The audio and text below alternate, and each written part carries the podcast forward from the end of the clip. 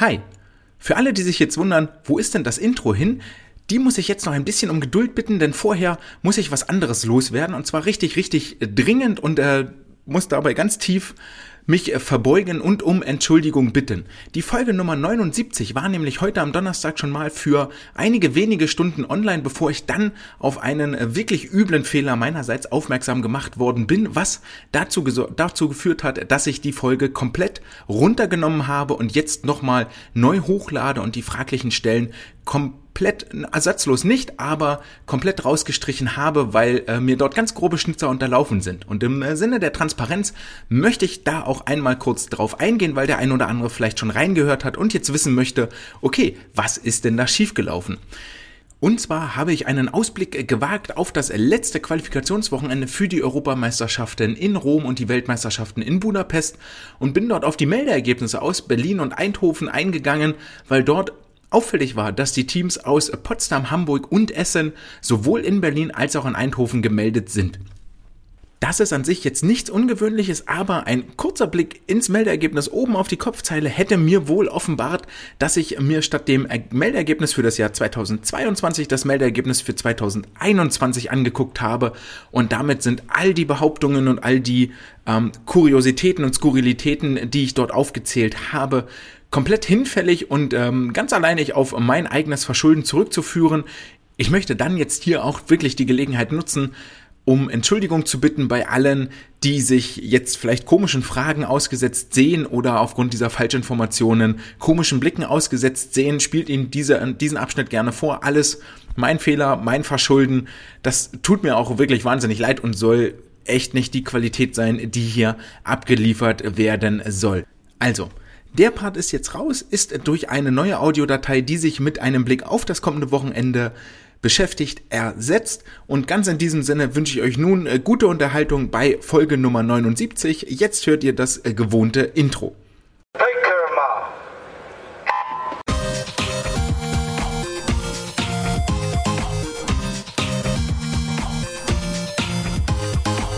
Hallo und herzlich willkommen zur Folge Nummer 79 des Swimcast, deiner wöchentlichen Fortbildungs- und Unterhaltungseinheit rund um das Thema Schwimmen und Schwimmtraining.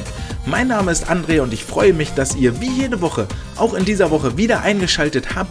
Wenn ihr mit mir in Kontakt treten möchtet, macht das gerne via E-Mail an andre.swimcast.de oder über die Social Media Kanäle auf Instagram, auf Twitter könnt ihr mir folgen und mir Nachrichten schicken. Ansonsten freue ich mich, wenn ihr eine Bewertung da lasst auf iTunes, auf Spotify. Überall dort ist das möglich. Das pusht äh, unseren schönen Sport äh, weiter nach vorne und bringt ihn hoffentlich etwas höher in die Podcast-Charts und damit auch weiter ins Bewusstsein der Öffentlichkeit. Und nun genug der Vorrede, lasst uns einsteigen, lasst uns beginnen mit Folge Nummer 79. Und ihr hört das im Hintergrund, es ist immer noch sehr hallig, weil immer noch keine Möbel in der neuen Wohnung drinstehen. Von oben plattert der Regen auf die Dachschrägen Fenster. Letzte Woche noch Schnee, heute Regen, typisch Hamburger Wetter. Aber ihr seid nicht hier für den Wetterbericht, das ist mir wohl klar, sondern für das Schwimmen. Und deswegen switchen wir auch direkt rüber zum eigentlichen Kern der Sache. Schlussendlich bleibt ja Wasser bei all diesen Erzählungen das verbindende Element. Was erwartet uns heute? Wir werden uns zum einen in der Wissenschaft der Woche etwas weiter ausholen mit einer kleinen Motivation und der bahnbrechenden Ideen, die wir wissenschaftlich untersuchen werden. Wir werden uns genauer angucken, was am vergangenen Wochenende in Heidelberg und der Welt Richtung WM und EM Quali gelaufen ist, denn dort gab es einige Rekorde nicht nur aus den USA zu berichten. Dann werden wir von dort den Schlenker machen und einen Blick auf das kommende letzte Qualifikationsfenster Wochenende werfen, das am Dienstag, den 12. April endet mit den Swim Open in Stockholm. Da sind die Berliner Wettkämpfe schon zwei Tage vorbei aber bis zum 12.04. bleibt das Fenster noch geöffnet, damit alle, die in Schweden am Start sind, sich auch noch für die internationalen Höhepunkte qualifizieren können. Und ganz am Ende werden wir noch ein paar kleinere Nachrichten aufarbeiten, bevor ich euch dann in ein hoffentlich ereignis- und erfolgreiches Wochenende entlasse. Und damit lasst uns beginnen mit den Wettkämpfen vom Wochenende. Doch bevor ich dort tiefer einsteige, was in Heidelberg und in diversen anderen Orten gelaufen ist, ein kurzes Vorwort dazu, weil ich mich nämlich um die Jugendeuropameisterschaftsqualifikanten noch gar nicht gekümmert habe und das auch äh, zeitnah nicht tun werde. Ich freue mich für jeden Sportler, für jede Schwimmerin, die sich für die JDM in Rumänien qualifiziert hat, äh, dort eine Norm erfüllt hat und hoffentlich auch vom DSV für den Wettkampf nominiert werden wird. Über die diversen Insta-Kanäle sind die Trainer, sind die Sportler, sind die Vereine und zum Teil auch der DSV sehr, sehr rege aktiv und all das fliegt natürlich an mir vorbei und äh, zaubert mir immer ein kleines Lächeln ins Gesicht, weil sich all die harte Arbeit Arbeit dann dort auch öffentlichkeitswirksam auszahlt.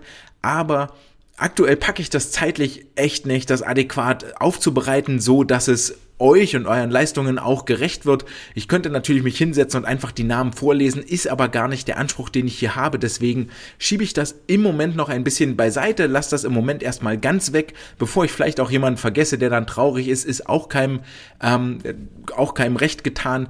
Aus diesem Grunde halbherzig gibt's nicht, wenn, dann machen wir es richtig. Und es wird euer Moment der Ehre, wird garantiert noch kommen, wenn wir uns Richtung Wettkampf, ich glaube in Ottopeni in Rumänien wird die JDM stattfinden, wenn wir uns dort etwas mehr hinbewegen, dann werden wir uns auch mit euch und euren Leistungen, euren Qualifikationen etwas intensiver beschäftigen. Ansonsten vielleicht auch noch eine andere Sache kurz vorweg geschickt. Mir ist natürlich völlig klar, dass jedes Wochenende wahnsinnig viele Wettkämpfe stattfinden. Ähm, viele von euch auf den Startblock klettern, eine Bestzeit erreichen oder sich in anderen Bereichen weiterentwickeln, was nicht direkt immer zu einer Leistungsverbesserung führen muss, aber langfristig gesehen das Fundament liegt für einen späteren ähm, Raketenstart in die nationale Spitze oder in die regionale Spitze, sei es drum. Auch das kann man gar nicht alles aufarbeiten. Ähm, völlig völlig ähm, überhaupt gar nicht äh, möglich, das Ganze zu sehen, völlig überfordernd dort alles in den Kontext zu rücken.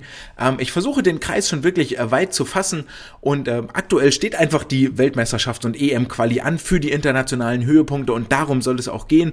Und ich finde auch, wenn wir über WM und EM-Quali sprechen, dann müssen wir auch gucken und das geben die Normen ja vor, dann müssen wir auch über Welt- und Europaniveau sprechen, natürlich. Und wenn das in der letzten Folge mal etwas harsh war, dass wir Defizit oder dass aktuell Defizite existieren im DSV und da gucke ich gar nicht den Sportler im Einzelnen an, sondern ähm, ist möglicherweise auch ein systematischer Fehler im langfristigen Leistungsaufbau. Die Fehlerursachen können überall liegen und äh, müssen keinesfalls auf dem Sportler gemünzt sein, der sich vielleicht keine Mühe gibt oder nur über sein Talent kommt. Und da stelle ich hier gar niemandem.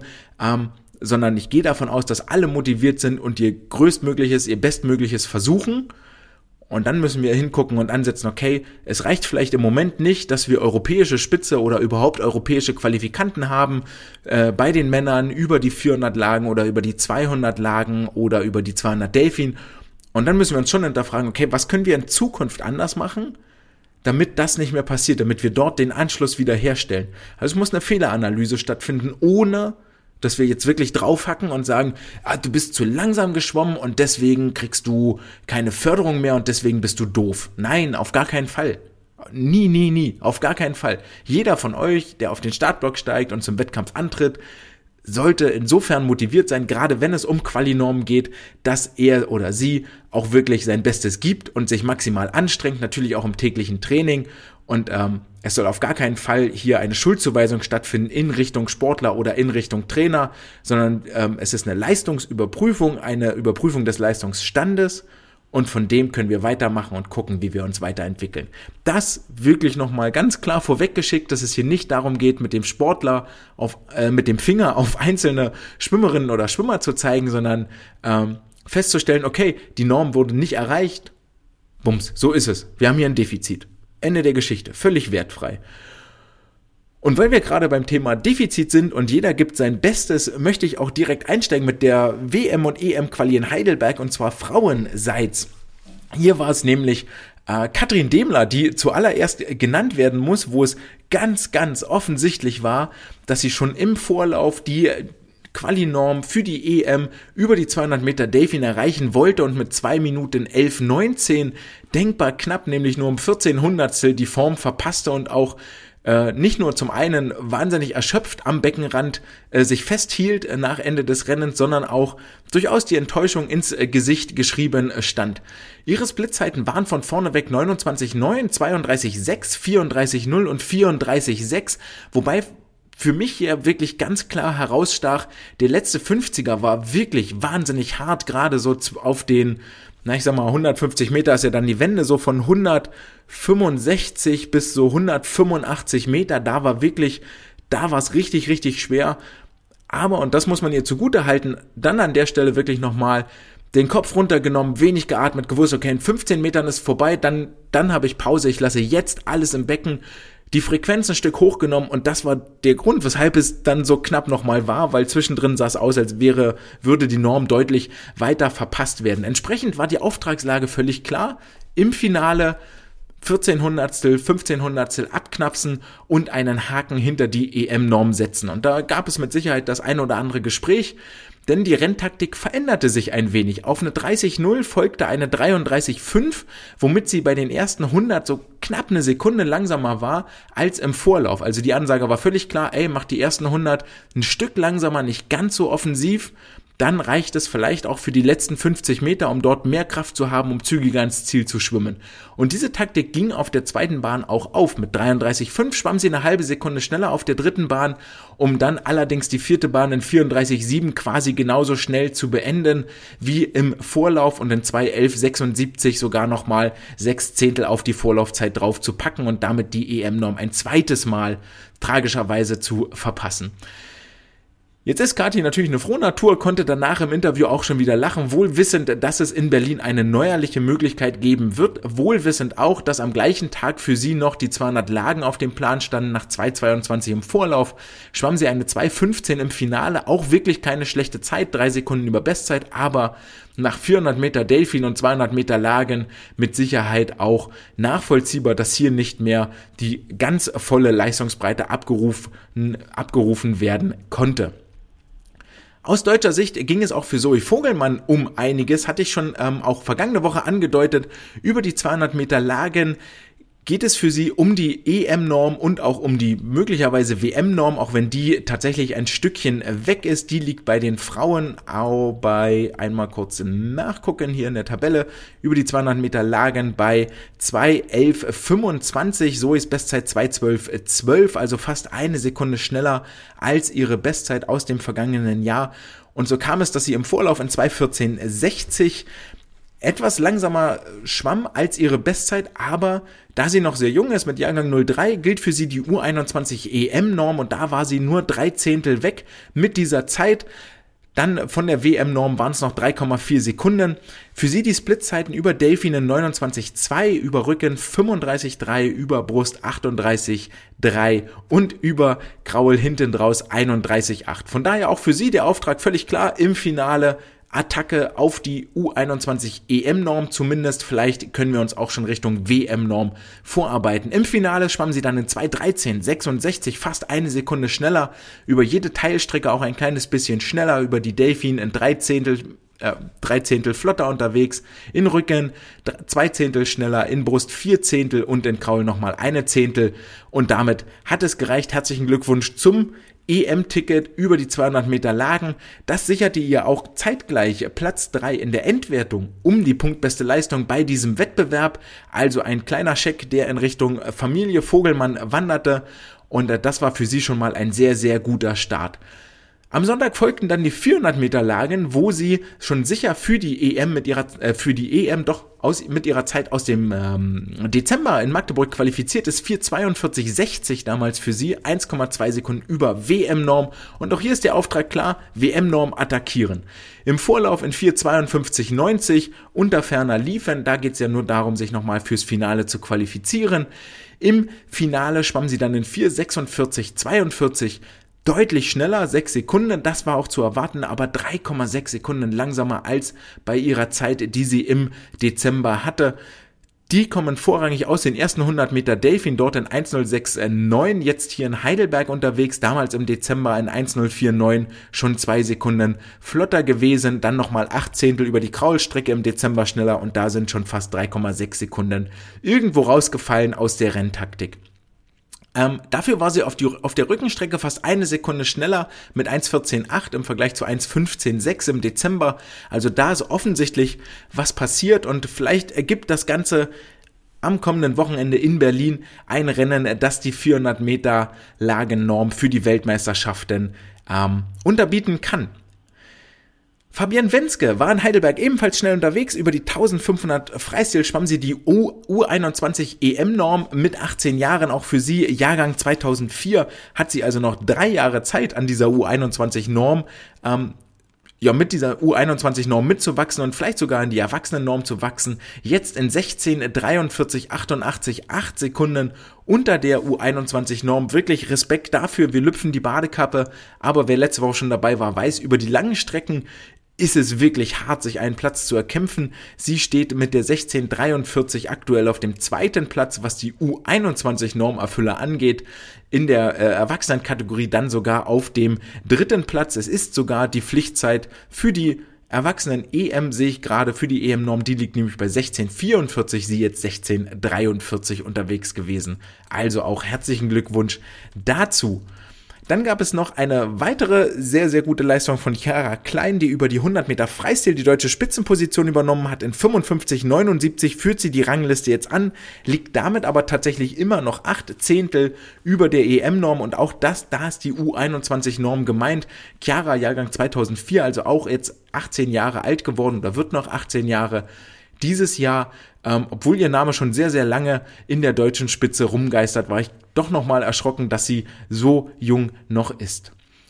Über die 200 Meter Rücken schieben sich im äh, Jahrgang 2005 Maja Werner und Sarah Marie Krönert auf Platz 1 und 2 der Jahrgangslisten. 217.07 und 218.71 äh, setzen sich hier in die Spitzenposition und gleiches gelang Lena Ludwig über die 200 Meter Brust aus Aschaffenburg, die in 232.22 sich auf die deutsche, also sich auf Platz 1 der deutschen Bestenliste in ihrem Jahrgang schiebt mit satten 4,5 Sekunden Vorsprung in ihrem Jahrgang und Jetzt kommt der eigentliche Clou an der Sache. Mit der 232 liegt sie im Moment auf Platz 5 in der offenen Klasse mit gerade einmal 14 Jahren.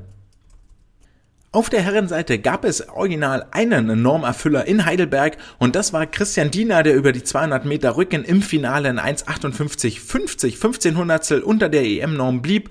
Ähm, selbst im Vorlauf schon mal schon 1,59,32, ziemlich, ziemlich schnell. Er wird aber die EM in Rom äh, skippen. Das war auch inzwischen schon vielfach zu lesen, weil er sich seiner Feuerwehrausbildung widmen wird. Auch das hat er bereits im Dezember nach den Weltmeisterschaften in Abu Dhabi auf der Kurzbahn und seinen ersten internationalen Medaillen auf der Kurzbahn angekündigt. Ebenfalls über die Rückenstrecken gab es ein sehr trauriges, äh, einen sehr traurigen Vorlauf für Marek Ulrich, der die 100 Rücken in 54,21 bewältigte, damit wirklich denkbar ungünstig eine Hundertstel über der EM-Norm blieb im Finale, das Ganze nicht bestätigen konnte in 55,13 hier wesentlich langsamer schwamm. Ansonsten war auf der Männerseite vor allen Dingen Arno Kaminga der überragende Akteur aus den Niederlanden, der über die 100 Meter Brust in 58, 68 und 58, 85 zwei Weltklassezeiten ins Wasser legte, sich ins Wasser schwamm, äh, über die 200 Meter Brust in 208, 22, 208, 83 ebenfalls richtig, richtig schnell unterwegs war, sich damit die punktbeste Leistungen oder das Preisgeld für die punktbeste Leistung sicherte, das auch damenseitig an die Niederländer ging. Dort war es äh, Kira Toussaint und Maike de Waard, die jeweils über die 50 Meter Rücken über 900 Punkte holten. Auch das absolute Weltklasse. Neben Arno Kaminga im 100-Brustfinale schwamm Melvin Imodu, der Potsdamer, die Potsdamer hier etwas überraschend auf dem Startblock unterwegs gewesen, wollten eigentlich wirklich nur in Berlin einmal um die Normen mitschwimmen, aber jetzt hier in Heidelberg mit dabei, sodass äh, Melvin Imodu nach seinem Auftritt gegen Adam Peaty bei der Mare Nostrum Tour in äh, Marseille jetzt hier gegen den zweiten Weltklasse-Brustschwimmer Arno Kaminga starten durfte über die 100 Meter Brust, schwamm im Finale in 1.0097 ähm, sicherlich nicht ganz in der Richtung, wie er sich das vorgestellt hatte. 28-1 vorneweg, 32-9 drauf. War nach dem Vorlauf in 1-0-1-27 schon äh, so ein kleines bisschen gefrustet, hatte ich den Eindruck, wenn man ihm ins Gesicht geguckt hat, dass es keine schnellere Zeit war. War sehr, sehr ambitioniert mit einer hohen Frequenz, trotzdem einer sauberen Streckung unterwegs. 27-9 im Angang, 33-4 drauf für ihn. Ihr hört also im Vorlauf für ihn etwas schneller auf der ersten Bahn, dafür deutlich langsamer auf der zweiten Bahn als dann noch im Finale. Also auch hier eine taktische Veränderung zwischen Vorlauf und Finale. Über die 50 Brust, äh, aber für ihn in 27,20 reichte es für den ersten Platz in Deutschland. Äh, vor Lukas Matzerath hat er jetzt die Spitzenposition übernommen, aber über die 50er kann man ja gar keine Normen erschwimmen. Der Lokalmatador Joscha Salcho war ebenfalls schnell unterwegs über die 100 Meter Freistil 48,92 blieb er zwei Zehntel über der EM-Norm im Vorlauf. Auch hier im Finale schwamm er 49,42 eine halbe Sekunde langsamer. Also auch hier ein Muster, das sich durchaus durchzieht. Aus schnellen Vorlaufzeiten werden nicht automatisch schnelle Finalzeiten. Joscha nächste Woche nochmal in Berlin auf dem Startblock. Äh, hat dort nochmal die Chance, die EM-Norm zumindest zu knacken, aber für ihn derzeit der schnellste Deutsche über die 100 Meter Freistil. Die Ehre darf er sich zumindest bis zum kommenden Wochenende noch um den Hals hängen. In der offenen Klasse sonst noch erwähnenswert Luca Armbruster, der, der Jugend-Europameister über die 50 Meter Delfin unterwegs, über die 50 Delfin im Finale in 23,60, die 100 Delfin in 53,81, was ihn auch aktuell zum schnellsten deutschen 100 Delfin Schwimmer macht. Also durchaus ein Kandidat für die 4x100 Lagenstaffel. Dann gab es in den Jahrgängen noch einige erwähnenswerte Leistungen und zwar war es Lukas Fritzke, der 16-Jährige, der über 800 Meter Freistil in 8,17,24 auf Platz 1 seiner Altersklasse schwamm. Mit 12 Sekunden Vorsprung liegt er dort im Moment auf der Spitzenposition vor Arne Schubert, dessen Zeit allerdings aus dem Oktober ist und ähm, Lukas Fritzke ging mit einer Bestzeit von 8 Minuten 30 in den Wettkampf rein. Also wie wir alle wissen, bei 16-Jährigen kann das noch sehr schnell in sehr großen Sprüngen aufwärts gehen. Aber 8,17 ist schon mal eine ordentliche Hausnummer. Aus Essen schwamm Simon Peschke im Jahrgang 05 über die 200 Meter Freistil in 1,52,08 auf Platz 1, auf Platz 1 in seiner Altersklasse mit 1,3 Sekunden Vorsprung vor Jano B-Schnitt, der allerdings äh, auch noch da mit seiner Zeit vom Oktober von den deutschen Jahrgangsmeisterschaften gelistet ist. Also auch da ist wohl zu erwarten, dass es einige Entwicklungsschritte vorwärts gegangen ist in den vergangenen Monaten.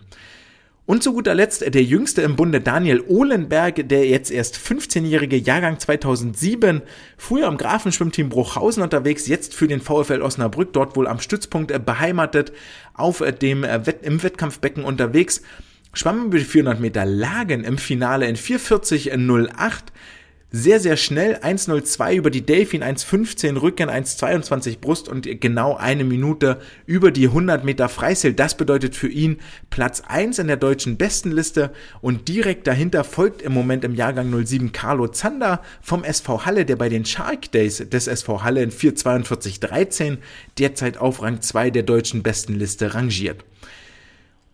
Und mit diesen Ergebnissen können wir Heidelberg auch äh, getrost verlassen.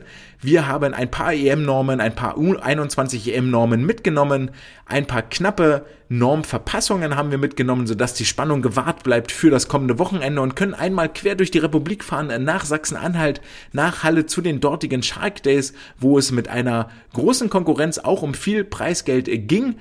Ähm, hier war vor allen Dingen der Nachwuchs richtig, richtig schnell unterwegs und da mal ganz deutlich herausgehoben sind die Mädels des Jahrgangs 2005 und 2006, denn die machen im Moment schon seit letztem Jahr, seit den äh, deutschen Jahrgangsmeisterschaften, machen die richtig, richtig Spaß und drücken mit sehr, sehr schnellen Zeiten auf die Elite, auf die offene Klasse ähm, und machen dort ein bisschen Druck von unten im Nachwuchs. Allen voran überzeugte in Halle ihrer Helene Hünnebeck. Aus äh, Potsdam im Jahrgang 2006 schwamm sie nämlich über die 50 Meter Delfin im Vorlauf in 26,67 nicht nur auf Platz 1 der besten Liste und zwar nicht in ihrem Jahrgang, sondern in der offenen Klasse unter anderem vor den äh, international erfahrenen äh, Angelina Köhler und Jessica Felsner, sondern schwamm in 26,67 gleichzeitig einen neuen deutschen Altersklassenrekord. Herzlichen Glückwunsch, kurzer Applaus. Hatte dort die vormalige Bestmarke von Maja Tobin aus dem Jahr 2018 um drei Hundertstel unterboten. Aber sie ist nicht die einzige Delfinschwimmerin, die richtig schnell unterwegs sein kann, denn zu im Jahrgang 0506 gesellen sich noch Lisa Marie Finger dazu, die sich für die JDM qualifiziert hat, Anna Maria Börstler, die auch über Delfin richtig, richtig schnell unterwegs sein kann. Da aber auch noch bei ihr kommt noch mit hinzu, dass sie auch über die Rückenstrecken richtig flott ist, dort im Moment auf den vorderen Plätzen in ihrer Altersklasse rangiert und auch in der offenen Klasse schon in den Top 10 unterwegs ist. Zusammen mit Lise Seidel vom SC Chemnitz bildet sie hier bei den 06ern ein Rückenduo, auf das in Zukunft wohl geachtet werden muss und deren Namen man sich mal merken kann. Ein Jahrgang jünger, im Jahrgang 2007, gibt es dann auch schon einige, ähm, einige Distanzhoffnungen, die sich dort mit in einen sehr, sehr großen Kandidatenkreis einreihen über die langen Strecken. Julia Ackermann, Julia Barth, beide Jahrgang 2007 sind über die langen Strecken nicht mehr zu ignorieren und auch schon sehr schnell unterwegs, teilweise auch mit äh, JDM-Norm-Erfüllungen und das ist das, wo ich sage, okay, da, da drückt richtig Nachwuchs nach, die Mädels machen Spaß, so die Namen kann man sich schon mal merken und zwar im Zweifel auch nicht nur über die kurzen Strecken, sondern auch über etwas längeren 100, 200 Delfin, 800, ähm, 1500, 400 Meter Freistil, über die 200 Meter Rücken. Ähm, das ist wirklich schön zu sehen und dort mitzugucken. Wo wir gerade einmal bei Julia Ackermann schon waren, auch sie war bei den Shark Days unterwegs über die 400 Freistil in 419 auf Platz 1 in ihrer Altersklasse, dreieinhalb Sekunden Vorsprung vor dem zweiten Platz. Über die 800 Meter Freistil in 8 Minuten 50 sind es dann nicht nur Platz 1, sondern auch 20 Sekunden Vorsprung vor der Zweitplatzierten. Und über die fast doppelte Distanz, die 1500 Freistil, liegt sie in 16, 46, 53 nicht nur auf Platz 1 ihrer Altersklasse, hat damit auch 3, 43 Sekunden Vorsprung und liegt mit dieser Zeit mit der 1646 auch unterhalb der äh, U21-Norm mit nur 15 Jahren für die Europameisterschaften. Die Zeit zählt nicht offiziell, weil sie nicht bei einem FINA-Approved-Wettkampf erreicht wurde, aber da sieht man durchaus, welches Potenzial und welche Leistungsfähigkeit da schon in ihr drin steckt. Und generell, wie gesagt, in diesem jungen ähm, Nachwuchsbereich bei den Mädchen ist, äh, gilt es wirklich ein Auge drauf zu haben. Machen wir weiter in der offenen Klasse und äh, setzen uns aus Halle in den Flieger rüber in die USA, wo die Pro Swim Series für die in den USA stationierten Sportlerinnen und Sportlern die einzige Quali-Möglichkeit für Weltmeister- und Europameisterschaften für den DSV darbot. Und in San Antonio waren äh, mit Peter Vajasi, Erik Friese und Anna Elend drei Kandidatinnen und Kandidaten im Wasser, die sich berechtigte Chancen auf ein internationales Ticket ausgerechnet haben. Und über allem thront natürlich, machen wir es, äh, äh, fangen wir mit der stärksten Sportlerin an vom Wochenende. Über allem thronte natürlich Anna Elend, die drei deutsche Rekorde an diesem Wochenende aufstellte. Zwei über die 100 Meter Brust, einen über die 200 Meter Brust. Über die 100 Brust unterbot sie schon im Vorlauf in 1.05.96 ihre alte Bestmarke um sechs Zehntel. Und hier kommt ihr zugute, dass was schon auf der Yardbahn zu sehen war bei den College-Meisterschaften sich jetzt äh, glücklicherweise auch auf die Langbahn überträgt, dass die Wenden und die Tauchphasen ihr durchaus Probleme bereiten, was auf der Langbahn beileibe nicht so einen großen Effekt hat, aber sie kann richtig, richtig gut Brust schwimmen. Das war auch zu sehen. Im Vorlauf besiegte sie Lily King, schwamm in 31,2 schon einen sehr, sehr schnellen Angang in 34,7 drauf, reichte es für einen neuen deutschen Rekord. Wenn wir uns zurückerinnern, ich hatte damals die Jahrzeiten von den Sectionals umgerechnet in 50 Meter Zeiten. Damals in Yards war sie mit 57,3 unterwegs gewesen. Das war umgerechnet eine 1,0565 und das kommt hier ziemlich gut hin. Wobei man dazu sagen muss, in Brust ist diese Umrechnung auch noch deutlich valider ähm, als zum Beispiel über Rücken oder über Delfin, wo die Wenden und die anschließenden Tauchphasen viel, viel mehr Tempounterschied und äh, Zeitgewinn ausmachen. Björn hatte das ja erwähnt in dem Interview, das ich mit ihm geführt habe. Damit schwamm sie als schnellste ins Finale und konnte dann im A-Finale dem Druck durchaus standhalten, schwamm nämlich nochmal vier Zehntel schneller. An 1.05.58 steht sie nun in den Rekordlisten des DSV drin und ihr Name wird dort nicht mehr wegzutilgen sein. Und ich denke, die 1.05.58 wird da auch wahnsinnig lange stehen bleiben. In der Summe hat sie nämlich damit den deutschen Rekord, der erst ein Jahr alt war, um fast eine Sekunde verbessert. Das gelang ihr, indem sie vor allen Dingen auf der ersten Bahn draufpackte, in 30,9 anfing, 34,7 draufschwamm. Und die 30,9 vom Angang bedeutet äh, bei weitem die schnellsten 50 Brust als Einzelzeit in Deutschland. Auf Platz 2 kommt dann, glaube ich, Nele Schulze mit der 31,6 aus Magdeburg. Also Anna Elend geht die 100 Brust schneller an als alle anderen deutschen Brustschwimmer, die 50 Brust im Einzel schwimmen können. Und mir fällt es schwer, das in Worte zu fassen, was das eigentlich bedeutet. Ähm, kann man nur den Hut lupfen. 1.05 ist auch eine Zeit, mit der sie sich jetzt wirklich in der Weltspitze befindet, ähm, wo wir darüber reden, okay, es geht in Richtung WM-Finale, ganz, ganz klar. Die 30,9 vom Angang ist übrigens auch nur 25 Hundertstel über dem deutschen Rekord über die 50 Meter. Also wirklich atemberaubend und mindblowing, wie äh, flott sie hier unterwegs ist.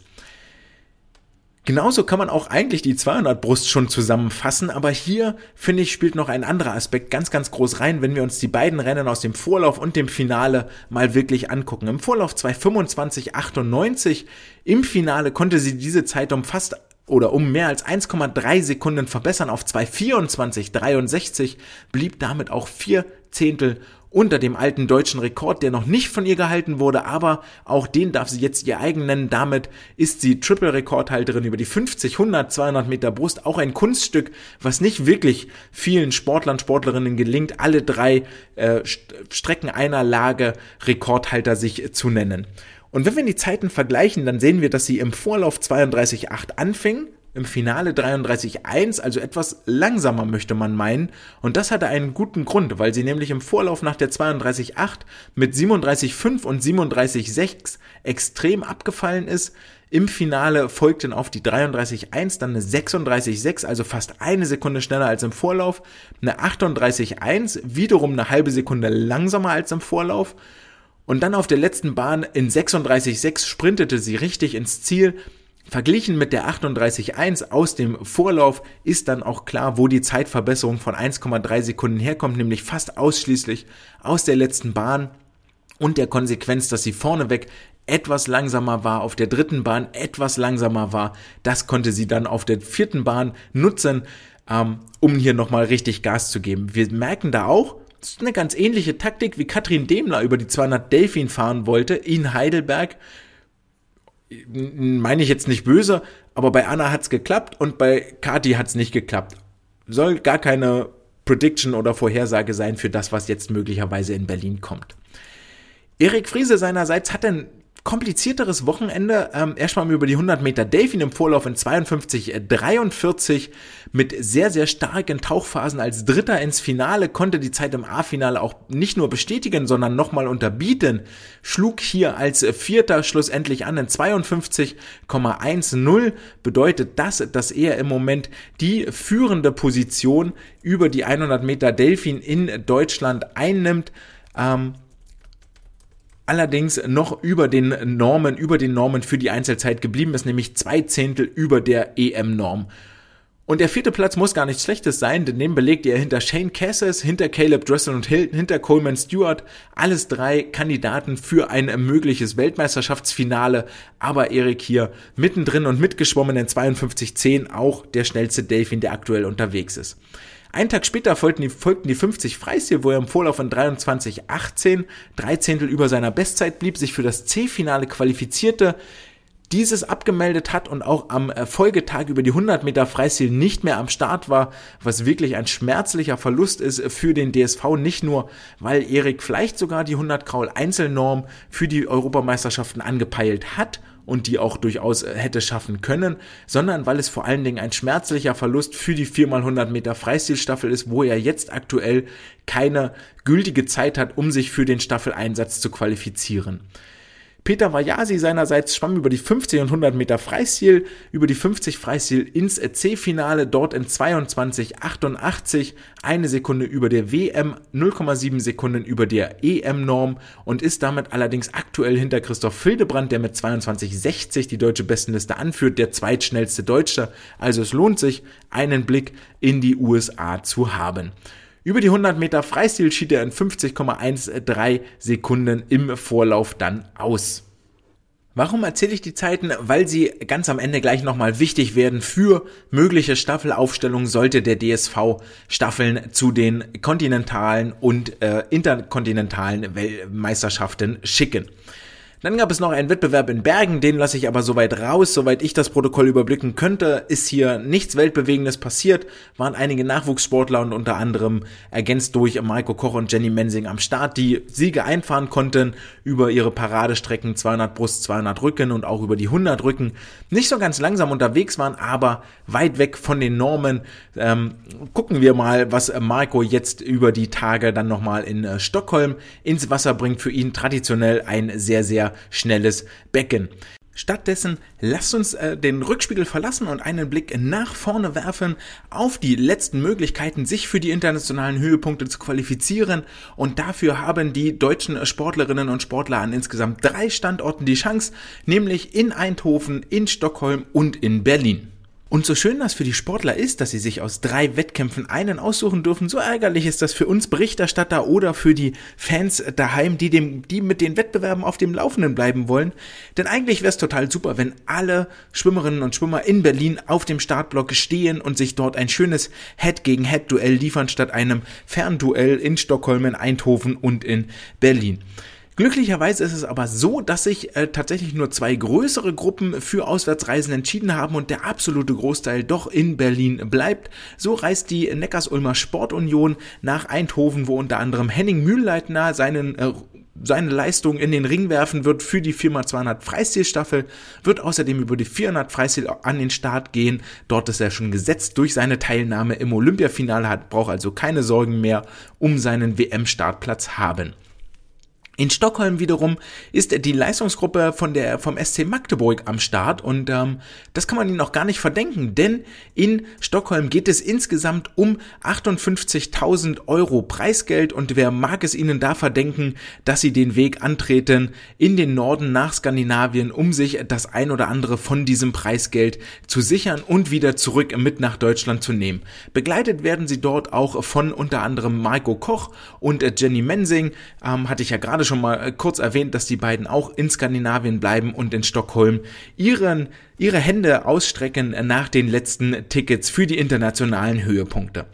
Und damit wird sich aber dann doch final alles auf Berlin mehr oder weniger konzentrieren, denn hier werden wir den Großteil der deutschen Athletinnen und Athleten am, am Start sehen, die sich noch Chancen ausrechnen, in den DSV-Kader, in die DSV-Nationalmannschaft berufen zu werden. Und wenn wir einen Blick in das Meldeergebnis werfen, dann sehen wir auch, dass es so unglaublich viele Chancen oder unglaublich viele Kandidaten, besser gesagt, gibt es da gar nicht mehr.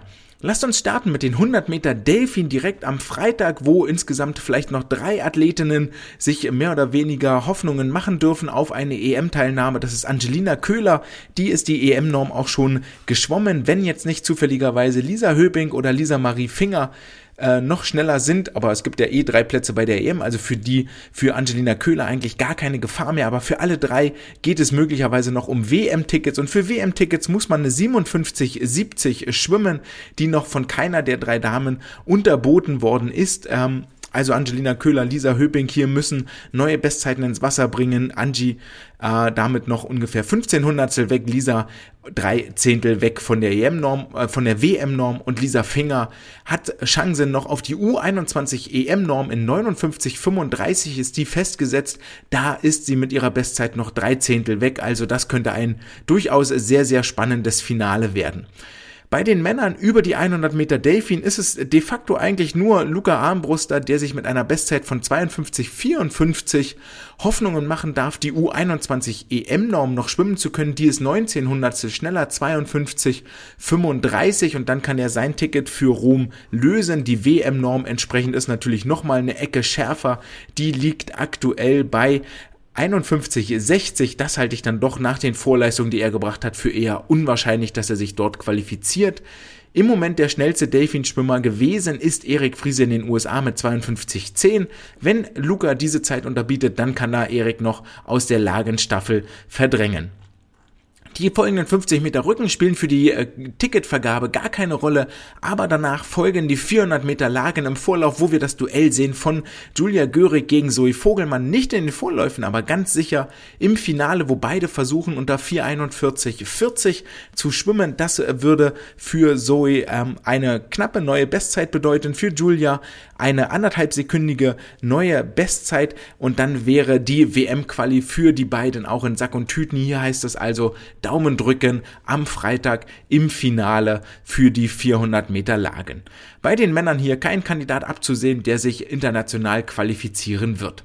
Und dann kommen wir zum etwas größeren Block, den 200 Meter Freistil der Frauen. Hier geht es natürlich auch um die Staffelplätze, also nicht nur um Einzelpositionen, sondern auch um die Staffelplätze. Aber ähm, lasst uns erstmal, bevor wir gleich zu den Staffeln kommen, auf das Einzel gucken. Die EM-Norm liegt bei 1,5940, die von Julia Muzinski schon mal unterboten wurde mit mit 1,58,35 von Leonie Kuhlmann schon mal unterboten wurde, 1,57,64. Die beiden hier, also die ganz heißen Kandidaten. Auch Katrin Demler war schon mal schneller, 1,59,33. Also damit wären die drei EM-Plätze auch weg. Sicherlich ganz entfernte Chancen rechnen sich noch aus Marie Brockhaus oder Lisa Marie Finger für die Staffel, beide mit 201, ebenso wie Josephine Tesch und Chiara Klein mit 201 in den besten Listen vertreten und ergänzt wird dieses Quartett von Rosalie Kleiborn und Leonie Mertens, die ebenfalls bei 201 liegen. Damit ist die Staffel dann auch wohl schon relativ sicher besetzt. Die WM-Norm wäre 1,57,10. Da war eigentlich nur Leonie mal in Reichweite mit 1,57,64. Ähm, mal gucken, wie Julia ihre sehr, sehr guten Ergebnisse, Julia Mozinski, aus den USA von der Yardbahn jetzt hier nach Deutschland auf die Langbahn bringt. Dann wäre sie möglicherweise auch noch einer Kandidatin, wenn es auch ein bisschen überraschend wäre, für den WM-Einzelstart. Bei den Herren ist der Timo Sorgius gemeldet. Ob Timo wirklich auf dem Startblock steht, das werden wir erst wissen, wenn der Wettkampftag anrückt. Aber mit Raphael Miroslav und Paul Sellmann sind noch zwei weitere 200 Freistil-Spezialisten im Wasser, die versuchen werden, die WM-Norm 1,46,20 oder die EM-Norm 1,47,80 zu attackieren. Für Raphael wäre auch noch die U21-Norm über die 200 Meter Freistil interessant. 1,48,55 ist die alles wären aktuelle Bestzeiten für Raphael, mit der mit 1,48,69 reingeht, aber auch für ihn war die College-Saison in den USA wahnsinnig erfolgreich. Hoffen wir, dass er das auf die lange Bahn bringt, auch wenn es dort deutlich weniger Wenden gibt. Paul Sellmann ganz verdient schon viele internationale Höhepunkte mitgemacht über die Staffel, über die Staffeln hier jetzt hoffentlich auch unterwegs zum mindestens EM Einzelticket, wenn nicht sogar WM Einzelticket. Dafür müsste er sich nochmal sieben Zehntel steigern. Die 100 Meter Brust der Damen sehen hier in Berlin eigentlich keine Kandidatin, die EM oder ähnliche Chancen hat. Bei den Männern gibt es dafür das Duell zwischen Lukas Mazerat und Fabian Schwingenschlögel. Fabian, der das erste Mal seit den, äh, seit der Kurzbahn-WM in Abu Dhabi wieder auf dem Wettkampfblock steht, muss entweder 59,90 für das EM, 59,40 für das WM-Ticket unterbieten. Beides gelang ihm schon 58,95 seine Bestzeit und auch Lukas Mazerats Bestzeit 59,31 liegt unterhalb der WM-Norm. Also hier gibt es durchaus zwei realistische Kandidaten, die das Ticket nach Budapest lösen können im Freitagabendfinale. Im Finalabschnitt sehen wir dann den schnellsten Lauf über die 1500 Freistil mit Leonie Antonia Beck, die ihren Trainingsmittelpunkt nach Italien verlegt hat und jetzt hier für die Quali wieder in die heimischen Gefilde einfliegt. 16.07 ihre Meldezeit, 1500 Freistil bei den Damen natürlich heiß umkämpft mit Sarah Köhler und Isabel Gose. Ähm, auch die EM-Tickets sind hier eigentlich schon vergeben mit Sarah Köhler, Celine Rieder und Fabienne Wenske, aber sollte Leonie schneller schwimmen als die 1643 von Fabienne, wovon wir ausgehen können, zumindest sie 40 Sekunden schneller gemeldet, dann heißt es auch für sie einmal Kaching das Flugticket nach Rom lösen. Bei den Männern sehen wir Teil 1 des Fernduells von Sven Schwarz gegen Oliver Clement über die 1500 Meter Freistil. Hier geht es wohl für beide nicht mehr um ein WM-Ticket. Das haben Florian Wellbrock als Finalist und Lukas Mertens mit 1440 wohl quasi sicher in der Tasche. Oliver Clement mit 1450 als Bestzeit und das war schon ein riesiger Sprung. Sven Schwarz hier mit 1509 gemeldet, aber bei beiden können wir da vielleicht schon bei den 1500 Freistil absehen? Oder zumindest bei Sven Schwarz hier in Berlin an der Stelle, können wir über die 1500 Freistil vielleicht schon absehen, wo es in Richtung 800 Freistil hingehen wird, denn auch dort ist noch ein Weltmeisterschaftsticket zu vergeben. Dazu kommen wir gleich nochmal zu den etwas längeren Strecken über die 800 Meter Freistil. Lasst uns in den Samstag einsteigen, wo wir mit den 200 Delfin starten und wir drücken alle Katrin Demler die Daumen, dass sie ihr EM-Ticket löst, sich nochmal ein kleines bisschen steigern kann im Vergleich zum Wettkampf in Heidelberg und dann reicht es für die Titelkämpfe in Rom.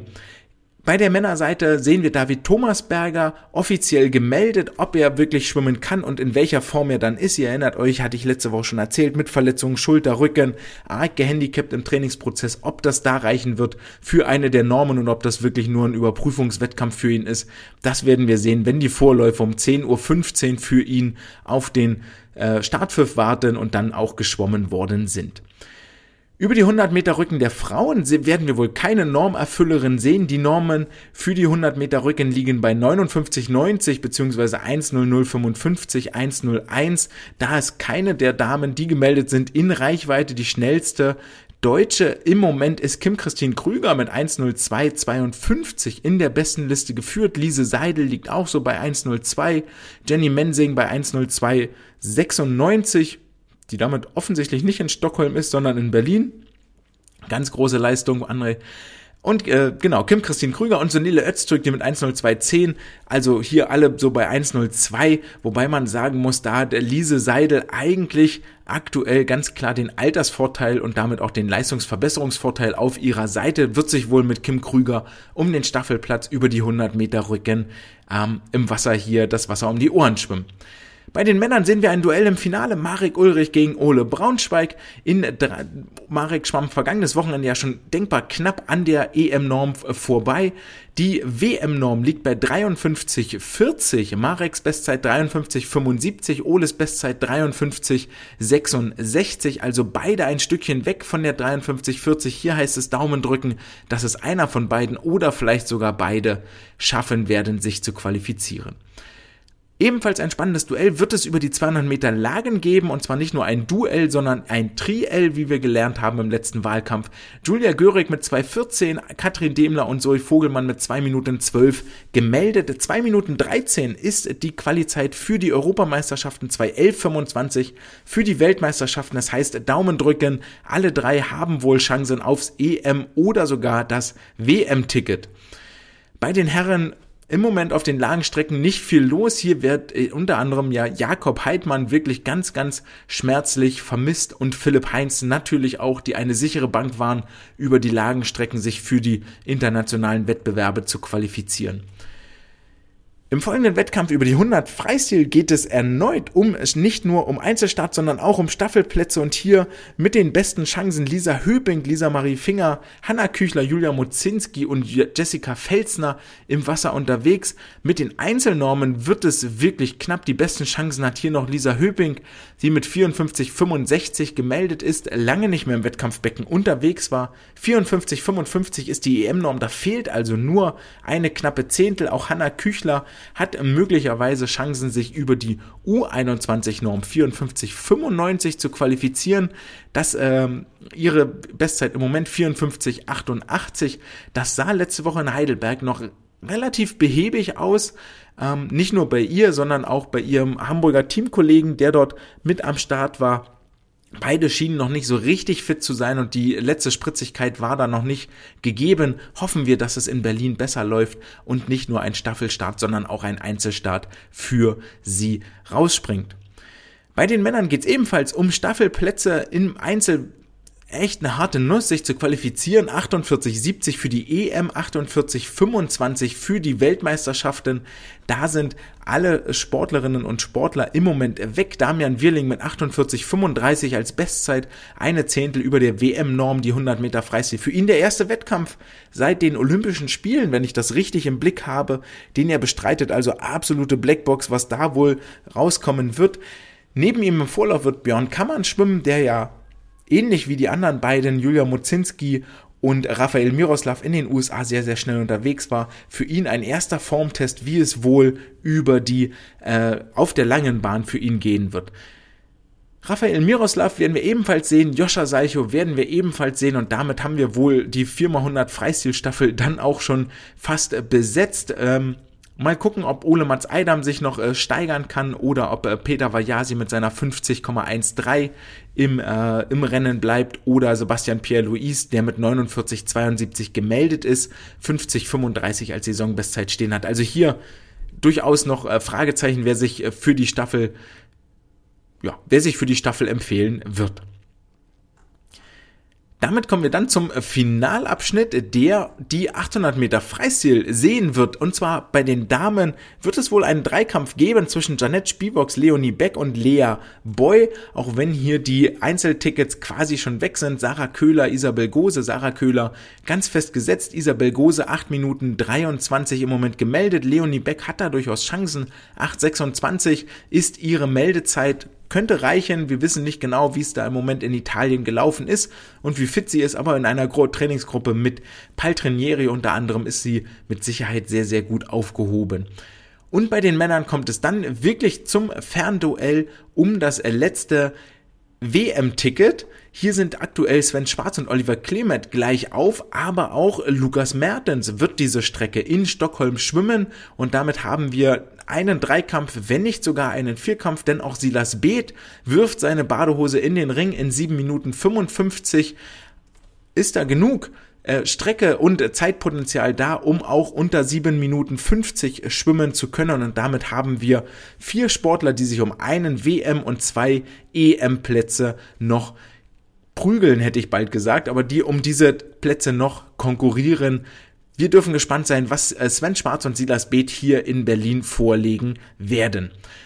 Und dann sind wir auch schon am letzten Tag angekommen, wo es über die 200 Meter Rücken bei den Damen wohl keine richtige Kandidatin gibt. 2 Minuten 10 die WM-Norm. Diejenige, die aktuell noch am nahesten dran ist, ist sind Lise Seidel und Annalena Wagner mit 2 Minuten 15. Jenny Mensing auch 2,15. Maja Werner 2,18. Und äh, Kim Christine Krüger 2,14,8.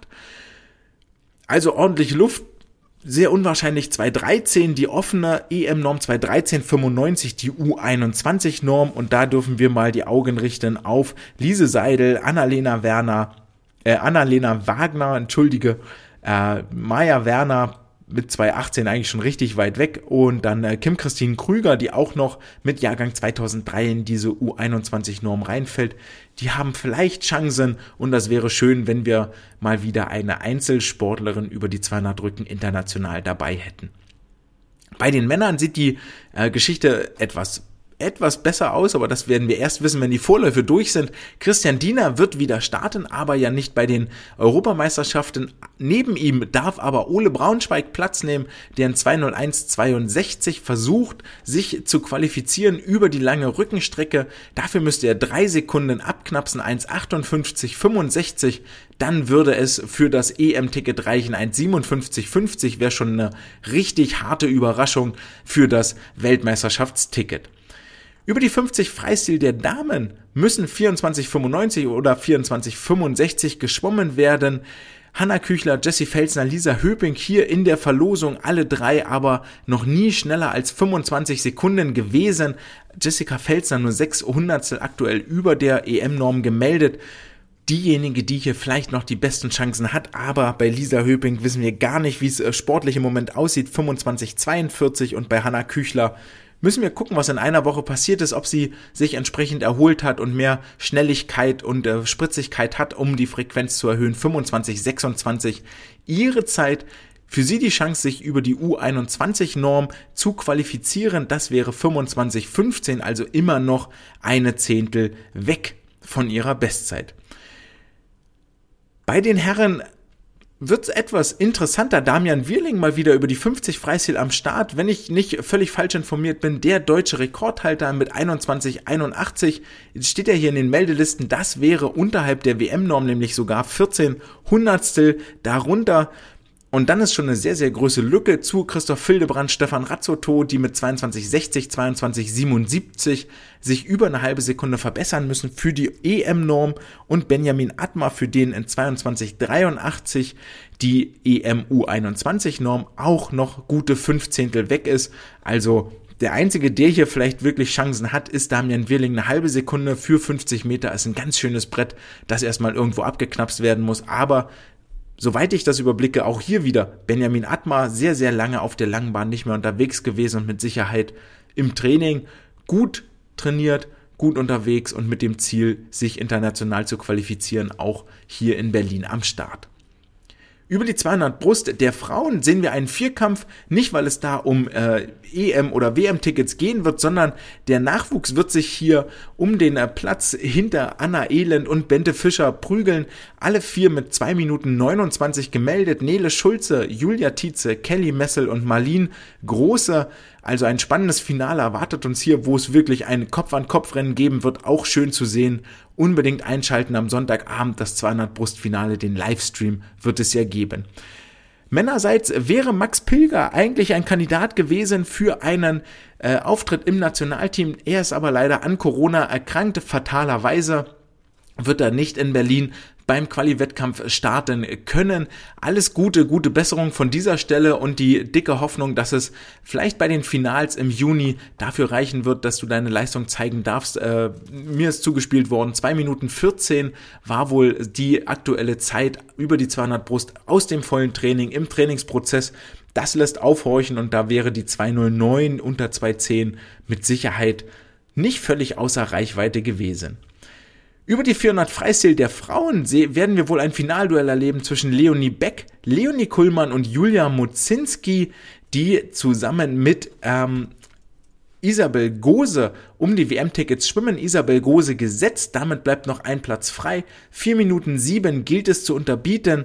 Da sind Leonie Kuhlmann und Julia Muzinski denkbar nah dran. Leonie kommt ja von 4 Minuten 12 aus ähm, Magdeburg Vielleicht hatte ihr die Steigerung äh, oder die Pause gereicht, um noch fünf Sekunden schneller zu werden. Leonie Beck mit 4.07.06 auch in WM-Norm Reichweite. Die EM-Norm steht bei 4.13.65. Leonie Kuhlmann hat die schon erreicht. Isabel Gose ist auch gesetzt für die EM. Lea Boy ist auch schon mal unter der EM-Norm geschwommen, die hier am Start sein wird in 4.12.67. Also ein spannendes äh, Duell, wer hier den Platz Nummer 2 und 3 in Rom einnehmen wird. Bei den Herren über die 400 Freistil richten sich eigentlich alle Augen nach Eindhoven auf das, was Henning Mühlleitner dort macht. Aber auch in äh, Berlin wird es sehr, sehr schnell werden. Sven Schwarz im Wasser, Silas Beeth im Wasser. Kein Paul Sellmann, das fand ich überraschend. Er bleibt bei den kürzeren Strecken unter anderem 100 Freistil, 200 Freistil hängen, hat wohl jetzt erstmal mit den 400 Freistil abgeschlossen. Vielleicht auch verständlich, die Konkurrenz ist sehr groß, auch Lukas Mertens da richtig schnell unterwegs. 346,10 ist er geschwommen. Das heißt, wenn jemand ihm das WM-Ticket streitig machen will, dann muss er unter 3,46 bleiben. Sowohl Silas als auch Sven Schwarz sind da noch mindestens vier Sekunden weg, können sich aber berechtigte Hoffnung auf die EM machen. Sven Schwarz da schon unter der Norm geblieben und Silas Beeth hat jetzt nochmal die Chance, mit einer Sekunde schneller schwimmen, kann ja Sven Schwarz einholen. Sven 3,48,85 geschwommen, Silas Beeth mit 3,49,79 gemeldet, also tatsächlich die knappe Sekunde Differenz und bei beide werden wohl im Finale dann nebeneinander schwimmen und wissen, worum es hier geht. Damit kommen wir zum, äh, das war's, aus Berlin. Genau, das waren die Wettbewerbe in Berlin. Soweit an dieser Stelle, wo es um die Einzeltickets gehen wird. Da seid ihr jetzt etwas mehr im Bilde, aber viel, viel mehr Sorgen bereiten die Staffeln. Denn bei den Staffeln machen sich einige Abwesenheiten bemerkbar. Unter anderem äh, habt ihr gemerkt, habe ich auch gerade kurz erwähnt, Jakob Heidmann nicht mit dabei in diesem Qualifikationsfenster. Er hat auch über Instagram verlauten lassen, dass er aufgrund von Krankheit und Krankenhausaufenthalten sich äh, gerade nicht fitnessmäßig in der Lage fühlt, äh, hier auf den Startblock zu treten und wettbewerbsfähig zu sein, Wettkampfluft zu schnuppern. Er bereitet sich jetzt hier in Hamburg, zumindest ist es seinen Social Media Kanälen zu entnehmen, Stück für Stück auf eine Rückkehr ins Wettkampfbecken vor, wobei auch bei ihm, finde ich, gilt das Gleiche wie das, was ich immer sage. Das Wichtigste ist es, die Freude am Schwimmen zu behalten und Spaß zu haben, wenn man ins Becken springt und dann kann man sich dem ganzen täglichen Grit and Grind auch stellen. Also Jakob Heidmann nicht dabei, ebenso wie Christoph Fildebrand über die Firma 100 Freistilstaffel schmerzlich vermisst wird, gleichfalls mit Erik Friese, gleichfalls mit Marius Kusch, also drei Viertel der olympischen 4x100 Freistilstaffel hier in diesem Qualifenster überhaupt nicht mit dabei und das merkt man auch, wenn wir auf die möglichen Quali-Chancen dieser beiden Freistilstaffeln gucken. Lasst uns mit dem etwas größeren Verlust anfangen, nämlich mit den 4x100 Freistil. Hier sind aktuell die Top 4 in der deutschen Bestenliste Joscha Salcho, Ole Mats Eidam, Peter Vajasi und Sebastian Pierre Louis mit 48,9 bis 50,3 Sekunden. Das ergibt eine Gesamtzeit von 3 Minuten 19,14 und das ist satte 5 Sekunden über der Norm von 3,14,10. Und jetzt kann man sich völlig zu Recht fragen, wenn wir diese fünf Sekunden aufholen wollen, heißt das, dass jeder der vier genannten so roundabout eine Sekunde schneller werden muss. Und da muss man ganz deutlich sagen, jemand, der eine flache 48 solide schwimmt, haben wir eigentlich im Moment nicht.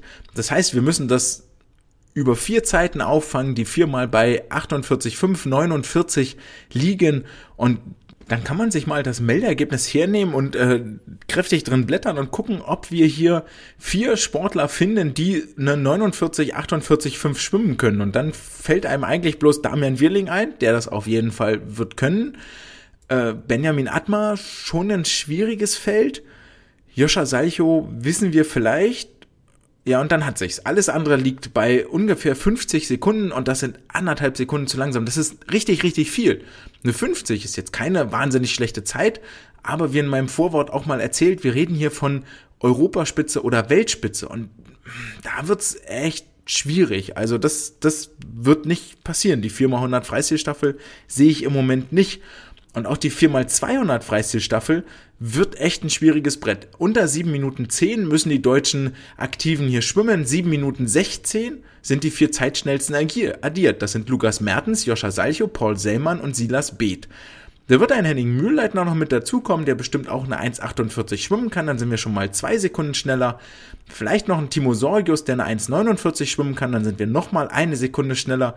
Dann fallen wir also von 7 Minuten 16 auf 7 Minuten 13. Da fehlen immer noch vier Sekunden. Also jeder von denen muss noch mal eine Sekunde schneller werden.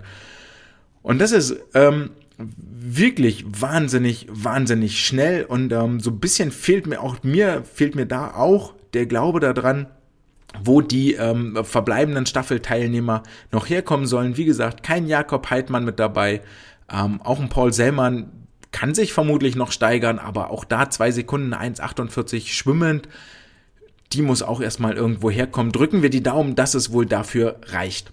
Etwas besser sieht's aus in der 4x100 Lagenstaffel. Da, wenn wir davon ausgehen, wer im Moment der schnellste ist, ist Ole Braunschweig mit 54,17, ist Erik Friese mit 52,10 über Delfin, Joscha Salcho 48,90 über Kraul. Und äh, wir wissen, dass die 400 Lagenstaffel für die WM unter 3,34,8 schwimmen muss. Dann brauchen wir also einen Brustschwimmer, der so eine 59,6 schwimmt. Und ähm, sowohl Fabian Schwingenschlögel als auch äh, Lukas äh, Mazerat müssten das eigentlich können. Also hier können wir guter Dinge sein, dass die 400 Lagenstaffel sich für die WM qualifizieren wird.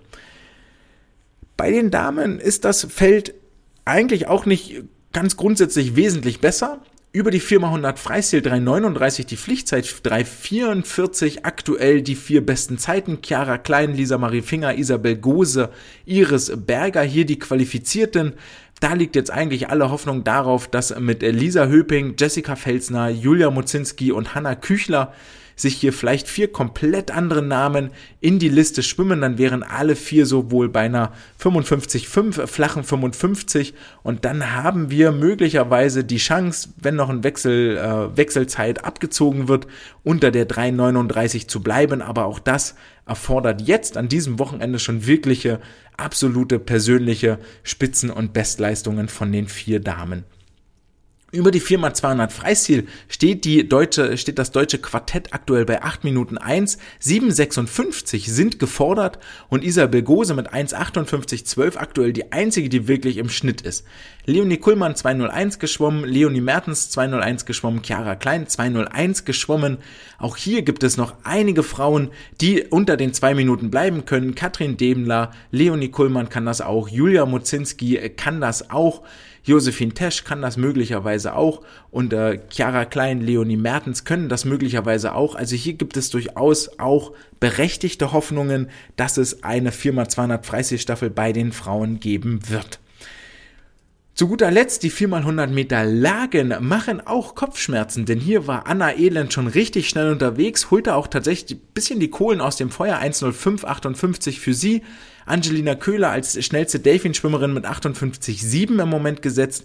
Dann kommt Chiara Klein mit 55,8 über die Freistilstrecke. Da geht's vielleicht noch ein bisschen schneller für Lisa Höping, Hanna Küchler mit einer flachen 55. Dann sind wir bei 4 Minuten 2 und geschwommen werden muss eine 4.0050. Also wir müssen irgendwo noch anderthalb Sekunden herholen. Als Rückenschwimmerin eingesetzt ist Kim Christine Krüger mit 1.02.52, die im Moment auch die schnellste Rückenaktive ist. Das heißt, wir brauchen irgendeine Athletin, die die 100 Meter Rücken in 1.01 schwimmen kann. Und da fällt euch jetzt vielleicht ein Name ein, der aber zumindest in Berlin überhaupt nicht am Start sein wird und das ist Laura Riedemann. Sie hat eventuell, das weiß ich nicht, Meldergebnis liegt nicht vor, für Stockholm gemeldet oder auch für Eindhoven, aber ohne Laura Riedemann, die in der Lage ist, eine 1-0 zu schwimmen, wird's auch sehr, sehr schwierig für die 4x100 Meter Lagen Staffel. Jetzt möchte ich diesen Wettkampfausblick aber nicht auf diesem Tiefpunkt beenden, sondern mit on a high note heißt es ja, wir wollen mit etwas positiven und guten Gedanken rausgehen und deswegen nehmen wir uns nach den sehr, sehr harten WM-Normen mal die EM-Normen für die Staffeln vor. Bei den Damen ist das eine 3,44,40 über die 4x100 Freistil. Da sehen wir, da wären wir jetzt schon drunter mit den vier Zeitschnellsten. Über die 4x200 Freistil muss eine 8,03 unterboten werden. Auch das wäre im Moment schon in Sack und Tüten. Über die 4x100 Meter Lagen müsste ein 4,03,35 geschwommen werden. Auch das ist mit 4,02,61 aktuell schon erfüllt. Bei den Herren sieht das ähnlich positiv aus. Über die 4x100 Lagen sind die sowieso qualifiziert. Wer die WM-Norm schwimmt, hat sinnvollerweise auch die EM-Norm. Über die 4x200 Freistil muss man unter 7 Minuten 17,90 bleiben. Auch da aktuell anderthalb Sekunden drunter können wir also schon einen Haken dran setzen. Und einzig die 4x100 Freistilstaffel macht Bauchschmerzen. 3.16.9 gilt es hier zu erfüllen. 3.19.14 aktuell die Addition der vier zeitschnellsten Zeiten, aber nehmen wir den Auftrag mit, am Ende dieses Wochenendes, am 12. April, müssen die vier schnellsten Herren unter 3.16.90 sein und dann können wir doch schon mal frohen Mutes Richtung Sommer blicken. Und mit diesem positiven Gedanken beenden wir, klappen wir das Wettkampfbuch zu und gehen rüber zur Wissenschaft der Woche. Wir verlassen also das äh, chlorige Wettkampfbecken, ziehen uns den Kittel über und gehen ins Labor, nehmen die Pipette in die Hand und präparieren mal ein paar Sportler. Und das Ganze machen wir mit folgender Motivation. Die Idee dahinter, und da, das Ganze wird jetzt hier eine etwas, ich, mindestens dreiteilige Serie in den nächsten drei Wochen. Ähm, die Idee dahinter ist nämlich etwas umfangreicher. Die Grundlage für das, was jetzt kommt, ist ein Artikel aus der Swim and More vom November 2021 von Klaus Rudolph, der bestimmt in diesem Artikel ganz viele richtige Dinge sagt. Ähm, es geht dabei um die Altersentwicklung bei den Olympischen Spielen mit Leistungsfortschritten im Alter, bla bla bla, irgendwie sowas. Ähm, ich habe den noch hier zur Hand, aber habe den ganzen Artikel nicht mehr gelesen, weil mir eigentlich nur ein Satz hängen geblieben ist und der hat mich aufhorchen lassen. Und ich zitiere hier, dort sagt Klaus Rudolph, die Ausdauerleistungsfähigkeit verringert sich nach dem 30. Lebensjahr um bis zu 15 Prozent pro Dekade.